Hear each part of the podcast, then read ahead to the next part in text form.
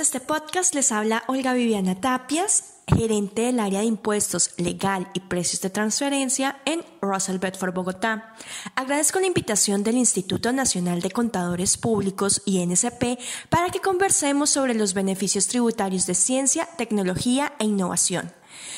Este tipo de beneficios en nuestro país tienen una amplia trayectoria, pues desde el año 1992 se han creado mecanismos para que vía un financiamiento indirecto del Estado, esto es, a través de la reducción de impuestos, las empresas se motiven a formular proyectos que busquen generar nuevo conocimiento o mayor valor agregado en los bienes que producen o en los servicios que se prestan. Y es con este tipo de mecanismos como en últimas el Estado busca mejorar la competitividad de las empresas. Tal es el compromiso del Estado colombiano con esta política, que según la Organización para la Cooperación y el Desarrollo Económico, OCDE, en el año 2019 consideró que el beneficio tributario colombiano para la investigación y desarrollo era el cuarto más bondadoso del mundo. Siguiendo esta línea, a través del Plan Nacional de Desarrollo, por su Pacto por la Ciencia, la Tecnología y la Innovación, un sistema para construir el conocimiento de la Colombia del futuro, el Gobierno Nacional se fijó como meta duplicar la inversión pública y privada en ciencia y tecnología, estableciendo una meta de inversión de 4.8 billones durante el cuatrenio, buscando que el año 2022 estas actividades alcancen el 1.5 del Producto Interno Bruto. En los últimos años, el Estado se ha enfocado en ampliar el alcance de estos beneficios, así como mejorar las condiciones y alternativas de acceso. Como muestra de este compromiso, se resalta que para el año 2020 el cupo aprobado para otorgar beneficios tributarios se fijó en 1.5 billones de pesos. Como mecanismos para mejorar el beneficio, con la Ley 1819 se pasó a la acostumbrada sobrededucción, donde frente al valor invertido el Estado reconoció un porcentaje adicional, de tal forma que se podía deducir el 175% de la inversión.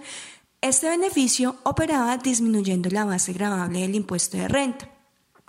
esquema que cambió a un beneficio combinado entre una deducción del 100% de la inversión, de acuerdo al artículo 158 raya 1 del Estatuto Tributario, y un descuento tributario adicional del 25% del valor invertido, esto de acuerdo al artículo 256 del mismo ordenamiento.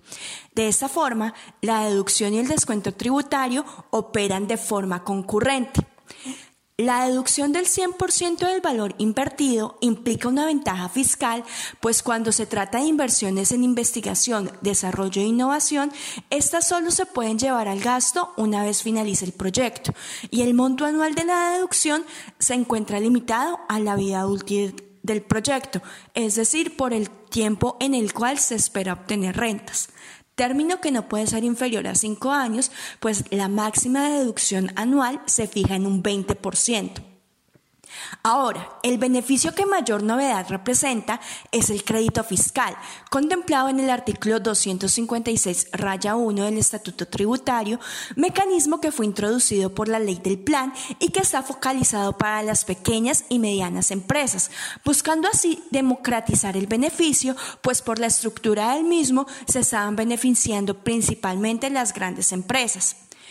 Este beneficio consiste en que el Estado reconoce el 50% del valor invertido. En esta medida se plantea como un mecanismo que busca aliviar el flujo de caja de las pequeñas y medianas empresas, pues este crédito fiscal funciona como un medio de pago, pues se otorga mediante TIDIS títulos de devolución de impuestos que pueden ser usados no solo para pagar el impuesto de renta, sino en general cualquier tipo de obligación con la DIAN, o pueden ser negociados en el mercado secundario, es decir, transados para convertirlos en dinero.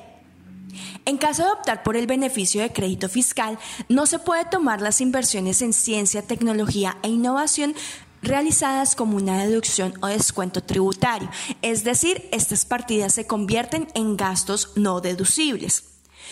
Para acceder a cualquier beneficio tributario de la ciencia, tecnología e innovación, llámese deducción descuento o crédito fiscal, se debe formular un proyecto de acuerdo a las tipologías definidas por el Ministerio de la Ciencia y postularse a una de las convocatorias que de forma regular abre el Ministerio, antes Colciencias. Usualmente se abren tres convocatorias en el año, en marzo, julio y noviembre, y excepcionalmente en el año 2020 se abrió una especial en septiembre para el crédito fiscal.